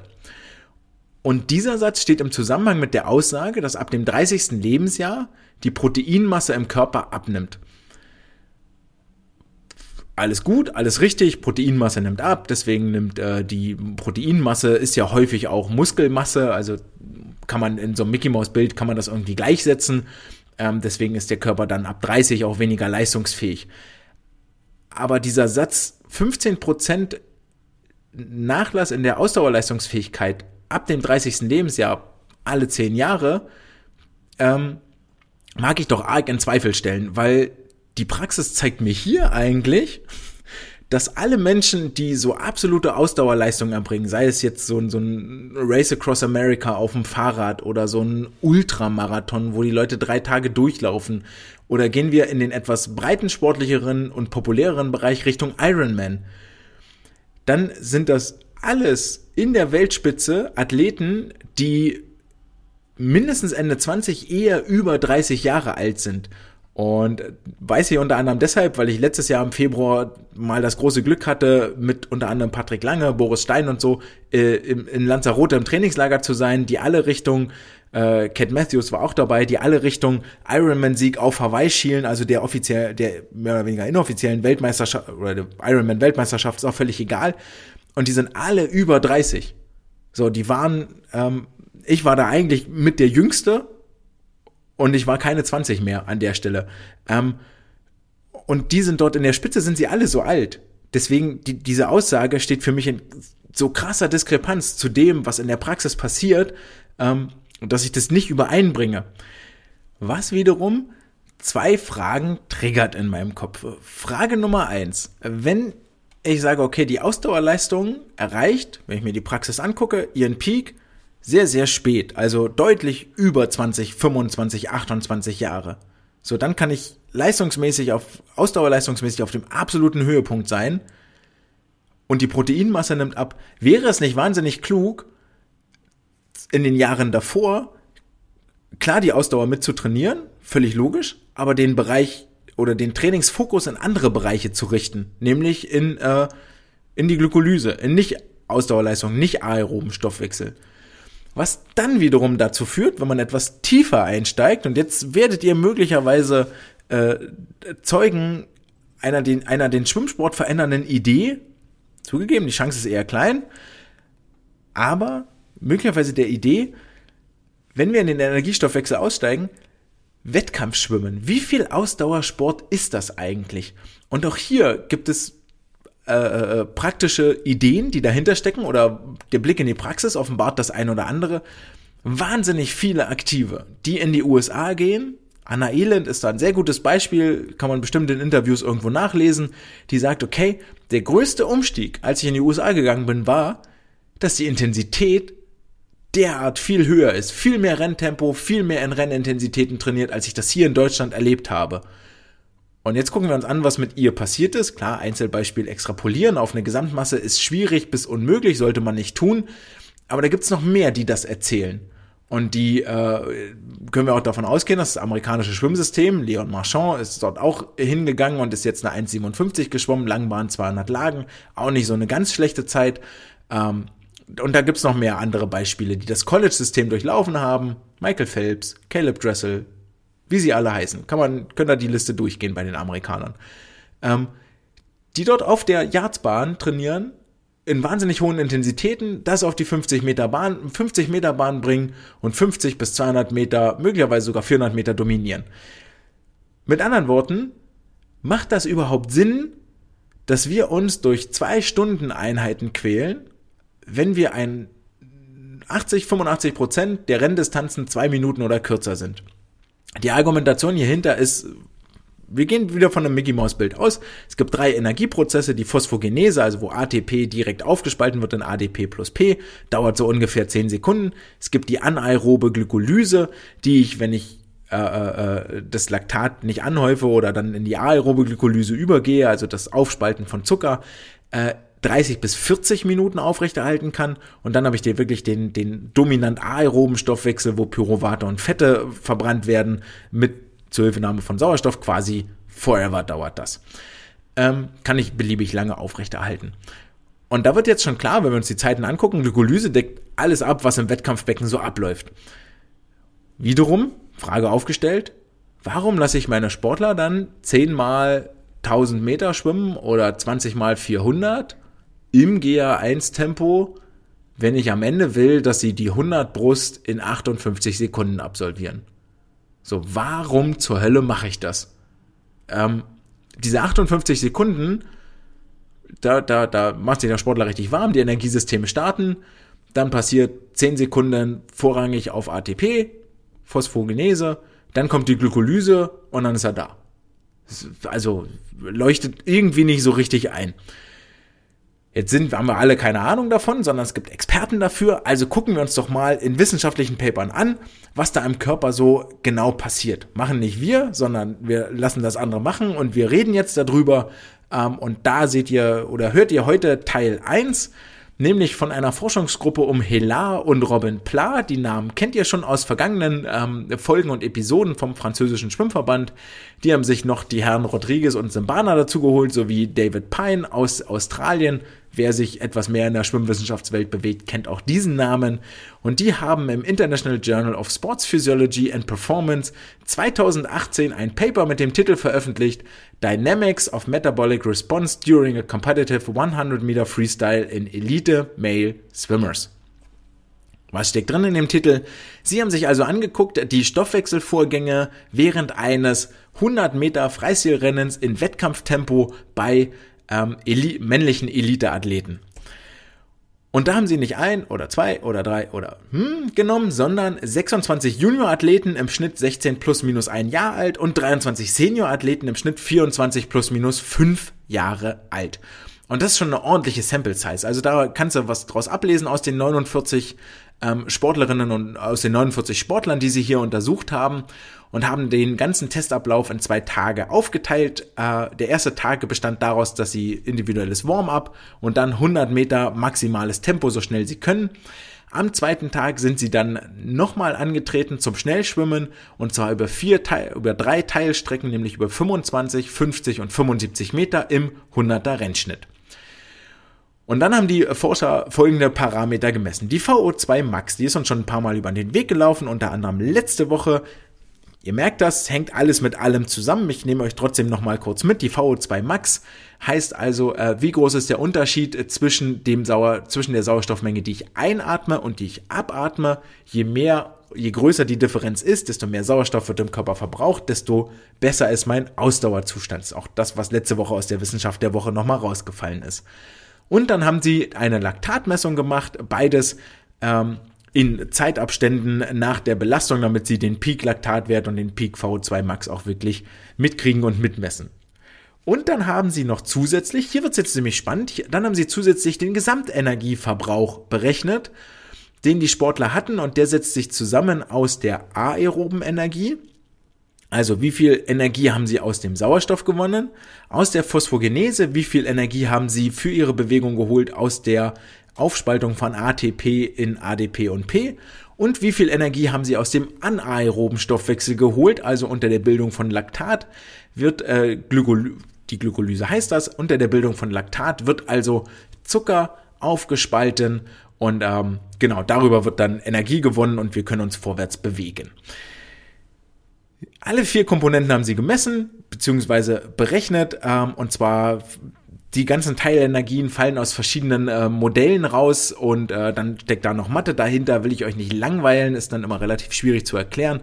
Aber vielleicht ganz einfach, die anaerobe Glykolyse wird unter anderem berechnet, wie viel Energie aus der anaeroben Glykolyse kommt, wird unter anderem berechnet aus dem Laktatwert und der Muskelmasse, die der Sportler hat. Und die aerobe Energiegewinnung hängt maßgeblich, mal gerade gehört, von der VO2 Max ab. Auch die steckt dort mit drin und hat den größten Einflussfaktor. Äh, die Phosphogenese ist noch komplizierter, das glaube ich den Forschern jetzt auch einfach, habe ich dann an der Stelle tatsächlich selber nicht so richtig verstanden. Aber aus den dreien kannst du dann Gesamtenergieverbrauch berechnen und weißt, okay, wer verbraucht wie viel Energie, bla bla. So, kommen wir zu den Ergebnissen. Ähm, und die sind echt richtig interessant. Zum einen sagen sie über die ganze Gruppe, über alle 49 äh, Sportler, stellt die Phosphogenese so ungefähr 18, äh, 18 plus minus 2 Prozent des Gesamtenergiebedarfs. Die anaerobe Glykolyse stellt so 31 plus minus 9 Prozent des Gesamtenergiebedarfs und die der aerobe Energiegewinnung unter Sauerstoff stellt so 51 plus minus 8 Prozent des gesamten Energiebedarfs bereit. Punkt Nummer eins, die Theorie, die wir vorher hatten, dass wir eigentlich die ersten 10 Sekunden nur Phosphogenese betreiben und dann bis zum Ende dieser 100 Meter Freistil, das sind ja was auch immer, 48 Sekunden, also bleiben noch 38 übrig, machen wir eigentlich bloß Glykolyse.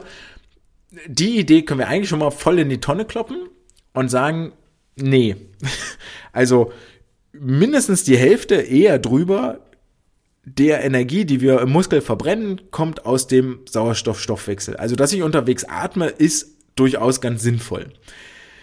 Und jetzt haben sie hier eine zweite Berechnung gemacht, nämlich, oder einen zweiten Vergleich gemacht, nämlich Juniorathleten mit Seniorathleten verglichen. Und äh, die Juniorathleten und die Seniorathleten unterscheiden sich extrem in einem Parameter. Sie haben einen Gesamtenergieverbrauch von 138 Kilojoule für die Junior und 168 für die Erwachsenen. Und annähernd gleich ist die Phosphogenese. 27 Kilojoule äh, fallen für die Junioren aus der Phosphogenese ab, 30 Kilojoule aus für die Senioren. Können wir gleichsetzen, völlig egal. Ungefähr 73 Kilojoule fallen für die Junioren äh, aus dem aeroben Stoffwechsel ab, ungefähr 76 Kilojoule fallen für die Senioren aus dem aeroben Stoffwechsel ab. Und jetzt wart ihr aufmerksam und wisst, der Riesenunterschied liegt also in der anaeroben Glykolyse, also in dem Verbrennen von Zucker. Und da holen die Junioren nämlich 38 Kilojoule her und die äh, äh, Senioren holen dort 62 Kilojoule her. Die Senioren also fast genauso viel wie aus dem aeroben Stoffwechsel und die Junioren na, so ungefähr die Hälfte wie aus dem aeroben Stoffwechsel. Daran sehen wir zwei Sachen. Ähm, zum einen, dass die anaerobe Glykolyse bei den Junioren noch überhaupt nicht ausgeprägt ist, also offensichtlich überhaupt nicht trainiert worden bei 16-Jährigen. Wohingegen das bei den Senioren extrem angestiegen ist, extrem Sprung gemacht hat. Ich glaube, ich habe gesagt, wir sehen zwei Sachen. Mir fällt gerade nur noch eine ein. Wir lesen also hier raus zwei wichtige Sachen. Zum einen, wenn mein Sprinter das nächste Mal jammert, für die 100 Delfin, warum muss ich jetzt hier äh, dreimal 1000 Meter schwimmen? Hat das zwei Hintergründe. Zum einen, bei den dreimal 1000 wird möglicherweise die, Energie, äh, die, die Technik ökonomischer und effizienter. Muss ich ihn natürlich anleiten dafür. Und zum anderen könnt ihr ihm dieses Chart oder diesen Podcast nochmal vorspielen und sagen, ey, 50 Prozent, die Hälfte deiner Energie, die du für die 100 Delfin brauchst, kommt aus dem Sauerstoffwechsel. Und mit den 3x1000 trainiere ich dir den gerade. Ich sorge dafür, dass eine Hälfte deiner Leistung jetzt gerade entsteht. Nummer zwei, die ich hieraus mitnehme, ist, wenn ich den sinnvollen oder erfolgreichen Übergang aus dem Junior in den Senior, in den Erwachsenenbereich haben will, dann muss ich in der anaeroben Glykolyse richtig nachschieben. Dann muss ich dort intensiv trainieren, wieder und wieder, um diese Glykolyse zu trainieren. Wie man das macht, können wir irgendwann später mal klären. Das nehmen wir jetzt einfach nur mit. Wer den Vortrag zum HIT-Training gehört hat bei mir, der weiß da schon ein bisschen mehr.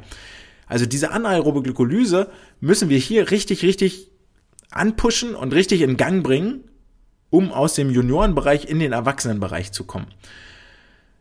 Ähm, dann sagen sie noch des Weiteren, dass schnelle Schwimmer ihren maximal, ihre VO2 Max, den, die höchste VO2 Max, ihren Peak eher erreichen als langsame Schwimmer, nämlich schon so nach ungefähr 50 Metern bei langsamen Schwimmern ist das erst deutlich später passiert. Also die kriegen ihren ähm, Stoffwechsel auch schneller hochgefahren. So, und können schneller die Energie, die ihnen geliefert wird, auch nutzen und ähm, verarbeiten. Unter anderem mit einer der Gründe, warum ihr Erwärmung machen solltet, um eurem System schon mal Starthilfe zu geben. Und gerade schon gesagt, die anaerobe Glykolyse wird mit zunehmendem Alter wichtiger. Was bleibt also noch so ein bisschen übrig von der Anfangstheorie, dass ich gesagt habe, okay, Wettkampfschwimmen dauert irgendwie unter zwei Minuten. In dem absoluten Großteil der Fälle, äh, wie viel Ausdauer steckt da drin? Deutlich mehr als, als mir irgendwie so klar war im ersten Moment. Vielleicht wisst ihr da jetzt auch noch mal mehr. Aber auf der anderen Seite, für den Leistungsunterschied von Junior zu Senior war dann wiederum die hochintensiven Anteile verantwortlich, weil die Gesamtenergiebereitstellung 73 und 76 Kilojoule war für Junioren und Senioren eigentlich gleich. Mit anderen Worten, das aerobe System ist bei Junior und Senior quasi identisch ausgeprägt. Die unterscheiden sich in der Glykolyse. Aber das aerobe System, das muss da sein, damit ich überhaupt erfolgreich bin. Weil das liefert mir 51 plus minus 8 Prozent, selbst bei einem 100 Freistil Max Rennen. Ähm, und das waren hier, das waren roundabout irgendwas 52, 53 Sekunden, stand im Paper drin. Also es war schon wirklich flott. Mit dieser Erkenntnis beenden wir die Wissenschaft der Woche mit diesem kleinen Aha-Moment und kommen noch kurz zu ein, zwei Nachrichten, bevor wir für die heutige Folge äh, den Spind zumachen und den Deckel draufklappen, die Nachrichten der vergangenen Wochen.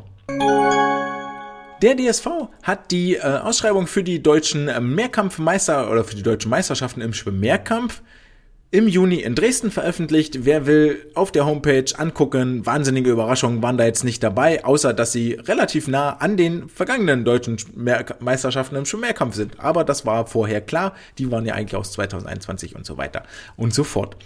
Dann könnt ihr jetzt äh, direkt euren Rechner anschmeißen, weil nämlich die Tickets für die deutschen Jahrgangsmeisterschaften sind in den Verkauf gegangen. Ermäßigt 15 Euro Tagesticket, sonst 18 Euro. Ähm, dieses, äh, dieser Eintrittspreis finanziert euch nicht nur einen warmen Nachmittag in der Schwimmhalle mit hoffentlich spannenden Vorlauf- und Finalrennen mit vielen Altersklassenrekorden, sondern auch noch gleichzeitig finanziert es die Durchführung der Veranstaltung in der Hoffnung, dass es etwas mehr Pyrotechnik und Event und äh, mehr Erlebnis für die Schwimmerinnen und Schwimmer dort gibt. Und dann gab es gestern noch eine Bekanntmachung des Deutschen Schwimmverbandes. Und zwar sind die Qualikriterien für die äh, Freiwassermeisterschaften veröffentlicht worden. Und die hatten es in sich, weil die nämlich äh, einen ganz schön ja einen ganz schön harten Passus beinhalten. Vielleicht kurz die Geschichte dazu. Die LEN, der Europäische Schwimmverband, hat am 4.4., also erst am Montag, die Jugendeuropameisterschaften im Freiwasser verschoben. Die waren wohl für deutlich später im, ich weiß es wirklich nicht, geplant. Sie finden jetzt aber schon vom 3. bis zum 6.6. in Setúbal, einem kleinen hübschen Städtchen an der portugiesischen Küste, so ungefähr eine halbe Stunde südlich von Lissabon statt. Zum einen großartig, wenn ihr euch dort qualifiziert oder mit dabei seid, bucht noch ein paar Tage Urlaub mit hinten ran, ein bisschen Lissabon und Portugal angucken, immer schön. Zum anderen, aus eigenen Urlaubserfahrungen in Portugal kann ich berichten, dass es im Juni noch nicht wahnsinnig warm. Und das ist der Atlantik, in dem man da schwimmt. Das ist nicht so ein kleines süßes Mittelmeer oder der Balaton oder so. Das ist Ozean und der war, also der war im Juli, August noch nicht mal richtig warm. Äh, kann man gespannt sein, ob die 16, also 16 Grad Wassertemperatur werden wohl erreicht werden. So stark schwimmt so eine, schwankt so eine große Wassermasse dann nicht. Aber es wird auf jeden Fall kein, kein warmes Rennen. Jetzt kommt noch mit dazu, der dritte bis sechste, sechste, wenn ihr kurz auf den Kalender guckt, zwei Monate, das ist echt wenig Zeit, um dann noch entsprechende Quali zu organisieren. In Deutschland noch zusätzlich auch ziemlich kalt, um eine Freiwasserquali zu organisieren. Zumal der 6. Mai der Meldeschluss ist für die Inter, also bei der LEN. Das heißt, bis 6. Mai müssen die Qualifikanten für die JDM Freiwasser feststehen. Also hat sich der DSV gesagt, alles klar, wir machen am 16.04. eine Becken im Quali, äh, eine, eine Quali im Schwimmbecken. Das ist in elf Tagen, auch nicht mehr so viel Zeit. Wirft den Zeitplan mal wieder komplett übereinander. Das kennen wir schon von den Erwachsenenwettbewerben. In Magdeburg, wo auch sonst, gibt es also die Möglichkeit, dann die fünf Kilometer auf Zeit im Schwimmbecken zu schwimmen. Fatalerweise haben sich aber gerade relativ viele Trainingsgruppen in den Flieger gesetzt, um ins Trainingslager zu fliegen, die am 16.04. noch gar nicht wieder zurück sind. Auch dafür hat der DSV vorgesorgt. Wer da nämlich im Trainingslager ist, kann diese Quali, kann diesen Quali-Nachweis auch im Trainingslager erbringen, kann dort fünf Kilometer im Becken schwimmen. Jetzt wissen wir alle, die Bedingungen sind im Zweifel nicht gleich. Freibad, kein Freibad, viel Wind draußen, kein Wind draußen, regnet scheint die Sonne, ist es bewölkt, la la, ist natürlich alles ein bisschen anders. Bestimmt auch realistischer und näher an dem, was dann im portugiesischen Ozean abläuft. Aber wenn nur die Zeit zählt, hast du da erstmal einen Nachteil als Sportler. Plus dem, dass wenn du einen 5-Kilometer-Test im Becken im Trainingslager machst, kannst du mal davon ausgehen, dass von deinen zwei Wochen, drei Wochen Trainingslager, wie lange das auch immer ist, mindestens drei Tage verloren gehen. Du kannst den Tag vor dem 5-Kilometer-Rennen nicht so richtig hart trainieren. Während des Rennens kannst du natürlich auch nicht hart trainieren und einen Tag danach solltest du dir auch noch Pause gönnen, weil bist irgendwie gerade 5 Kilometer geschwommen und möglicherweise möchte der Körper ein bisschen Pause haben. Schwieriges Feld.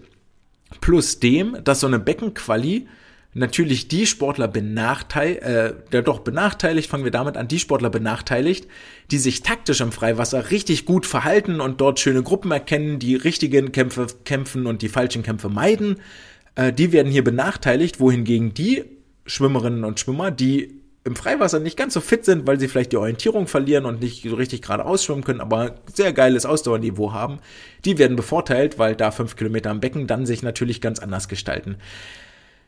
Keine Ahnung, ob man das hätte besser machen können, aber schon ein schwieriges Feld und so richtig gut kommuniziert war das Ganze wohl auch nicht. Also, puh, ja, ja, so richtig happy sind wir da jetzt alle nicht irgendwie damit.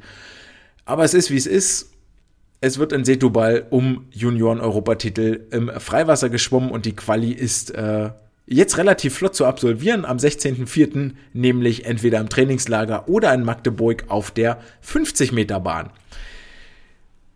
Das waren die letzten Nachrichten für heute. Wir machen noch schnell den Deckel drauf, äh, werfen einen Blick voraus. Natürlich müssen wir auf die ganzen Quali-Wettkämpfe allgemein gucken. In Stockholm, in Eindhoven, in Berlin.